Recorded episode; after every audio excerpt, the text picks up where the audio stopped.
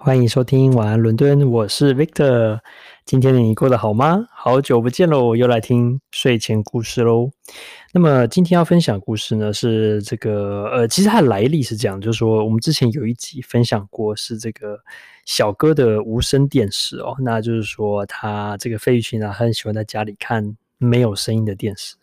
那其实不瞒你说呢，我也很喜欢这么做，但我并不是呢，是因为有什么特殊的原因，主要是说哦，这个如果在家里，不管是上班啊，然后在家工作时间呢，还是呢，啊、这个没有在家这个上班，比如说只是周末纯粹这个休息的时间哦，我还蛮喜欢把这个电视打开来，然后转到一些有趣的频道。如果上班时间就开一些财经相关的，那如果说非上班时间开一些娱乐的哈或者好玩的，然后把声音关掉，因为它不会。干扰到的这个家里其他人，那这样呢，你经过的时候，偶尔诶可以看一下，不管是台湾的新闻啊，还是大陆的新闻，都可以，都很不错。就是呃，可以可以吸收一下一些新的好玩的知识。有时候听过看看一点点也蛮好的。那今天的这个故事呢，要讲的是千脚拳，一千。的千，然后呢，脚是脚脚上的脚，然后泉是泉水的泉，千脚泉的故事，也就是在这个电视上不小心看到的，很有趣哦。那我那时候我就在看这个这个央视在介绍这个大陆重庆地区哦，他们那边有一个镇，一个古镇叫西坨镇。那这个镇其实呢，在二零零三年的时候呢，就评为这个一个非常重要的一个古镇。为什么呢？因为这个镇呢，它刚好在一个长江流域，这个一个一个刚好一个跟长江有一个河口的一个河港的一个地方。然后呢，它非常的特别，因为当然它是比较上游一点嘛，好，因为重庆比较在山区。那它在这个弯曲的地方呢，那它在当地的那个县呢，是它是唯一跟长江有连接口的地方，于是那边就变一个很棒的一个转运站。那古代呢，长江呢常常被拿来做这个运盐哦，盐巴这个盐哦，从这个不管是哪里啊，往上往下运这样子。可是呢，盐有个问题就是说。如果说盐呢不小心碰到水，哈，或是它可能接触到水啊，不管是雨水还是河水，它容易呢就化掉了，就没了。那么你辛辛苦苦开采的，或是你弄出来的盐，如果说因为水的关系没的话，是不是很可惜呢？于是呢，在这个古镇呢，他们就想说，诶，那其实呢，我们可以把一些盐运到这个地方，然后透过呃这个陆路的方式呢，哈，把这个盐呢从船上卸下来，然后呢把它运到其他的内地的地方去。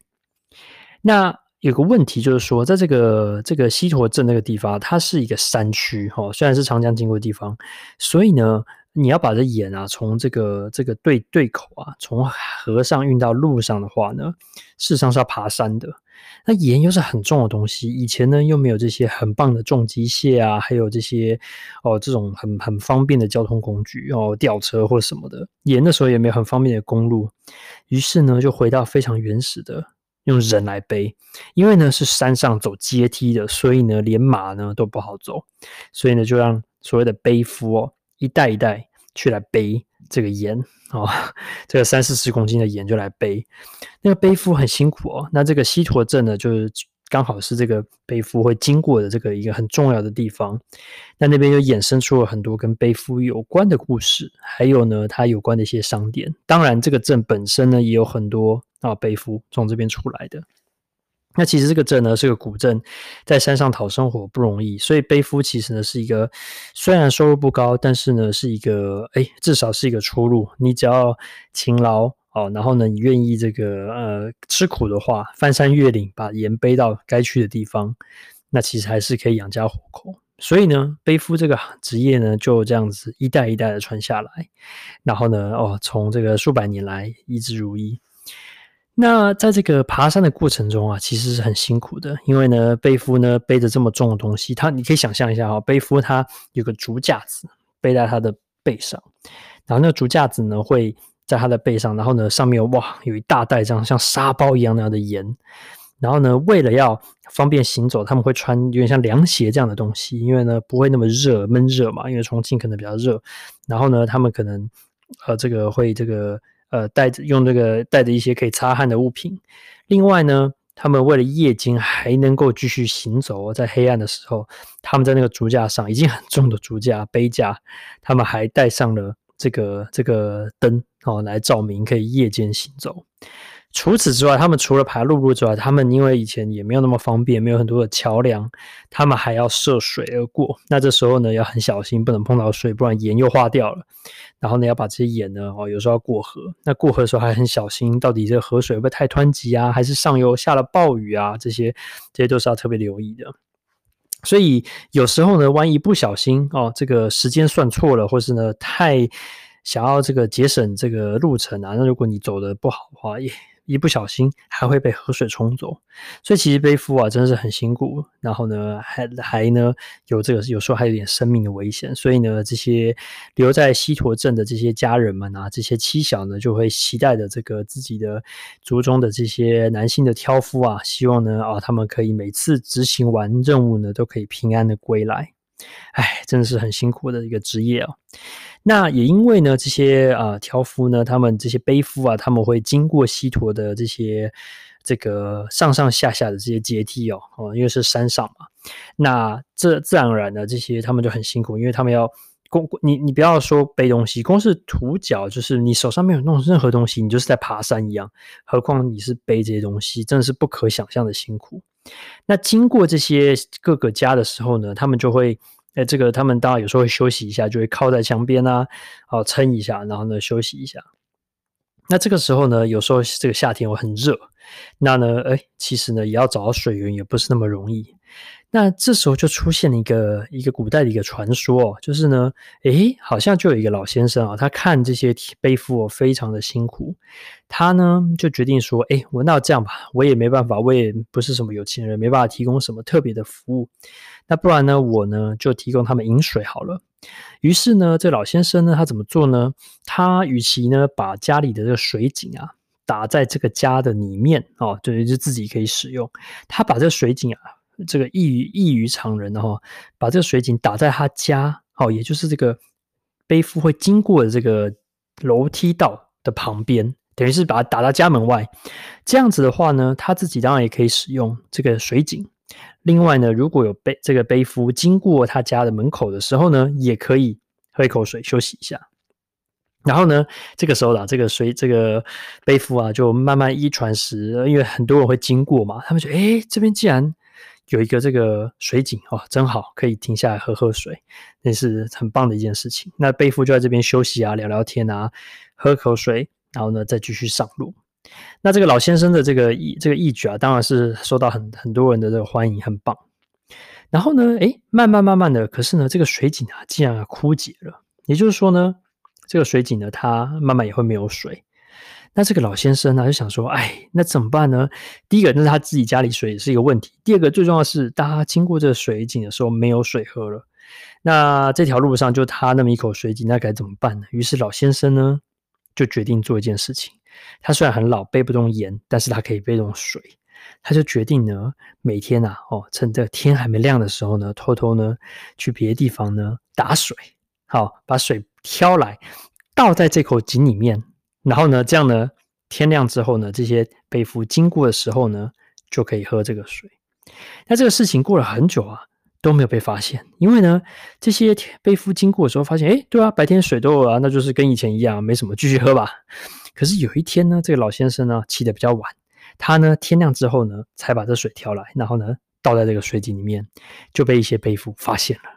他们发现的时候就觉得哇，天呐，老先生也太猛了！不但呢把自己的水井打在自己的家的外面，而且呢还把还去挑水来把这个水给灌满，真是太太嗯太令人感动了。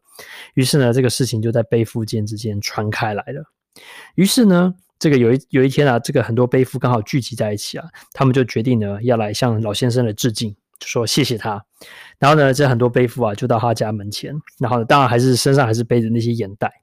手上呢已经很多东西也，没有办法帮他拍手啊，所以呢，他们就想说，好了，那我们哪里最有力气呢？就是脚，那我们就用跺脚的方式代替拍手来谢谢这位老先生。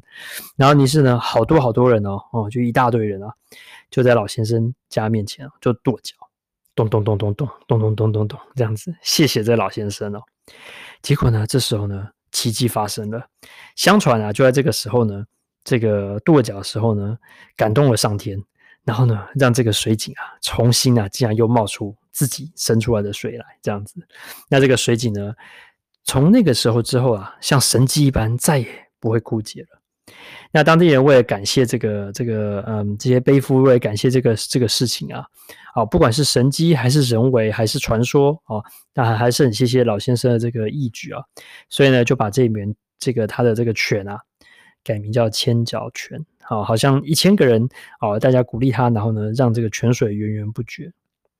那这事情传开来之后呢，当然这个泉就变成一个当地的景点，直到今天呢，你都可以去参观这个泉，应该还是有水的哦。那其他的那些邻呃街坊邻居啊，当然也不是什么有钱人，他们也没有办法，哎，就是完全这个样子。可是呢，他们觉得这老先生这个想法非常好，但他不见得有机会，或是呢有钱可以去打一口井。那他们怎么做呢？于是呢，他们就决定效仿老先生的这个精神，在他们的家的门口。好，就是放一个缸子，然后呢，里面就有放这个干净的水，让所有呢的背夫经过任何一家的时候都可以喝到好，然后又干净的水。于是呢，这个美传就是传开来，成为这个西陀镇啊，大家互相帮忙的一个很大的象征。然后呢，也成为一个诶文化的一个特色。听完这个故事，我就觉得，嗯，其实很棒。就是说，如果说能够啊，像这老先生这样能够利己又利人的事情的话，是真的很棒一件事情。有没有什么身边的例子呢？是我们可以这样做的呢？比如说，也许，也许，比如说，哎，在公共空间，哦，假设你家门口哦很暗，然后你装一盏灯，不但照亮了自己的家，也可能照亮了公共空间，让这个地方啊，你家门口的路啊，或是走廊啊，会比较好。这让我想到以前啊，有一件事是，以前我们这个住在这个比较旧的公寓啊，住在五楼，然后呢，这个我们要每天从这个。底下一楼啊，一路爬爬爬爬到五楼。那当然我们会爬过每一家。那其实我以前是小朋友，那很害怕，因为这个有时候有些灯哦很暗，或者是坏掉了。那这时候呢，我妈妈就一举哦，就决定说，哎，没关系，不管用什么方法，自己出钱也没有关系，我们把这个电灯修好，让这个大家爬楼梯的时候比较安全，不会摔倒，而且不要那么恐怖，这样子。哎，我觉得，嗯。这个就有点像这样的概念哦。那如果说大家都能够有有一种就是利己又利人，最好是先利人好再利己的话，这社会应该会更美好。如果每个人都尽一点这样的心力的话，诶，其实应该是会很棒的。希望你今天会喜欢我们的故事，喜欢的话给我们五星评分，然后帮我们推荐给你觉得身边喜欢的人哦。晚安，伦敦，我们下次见，拜拜。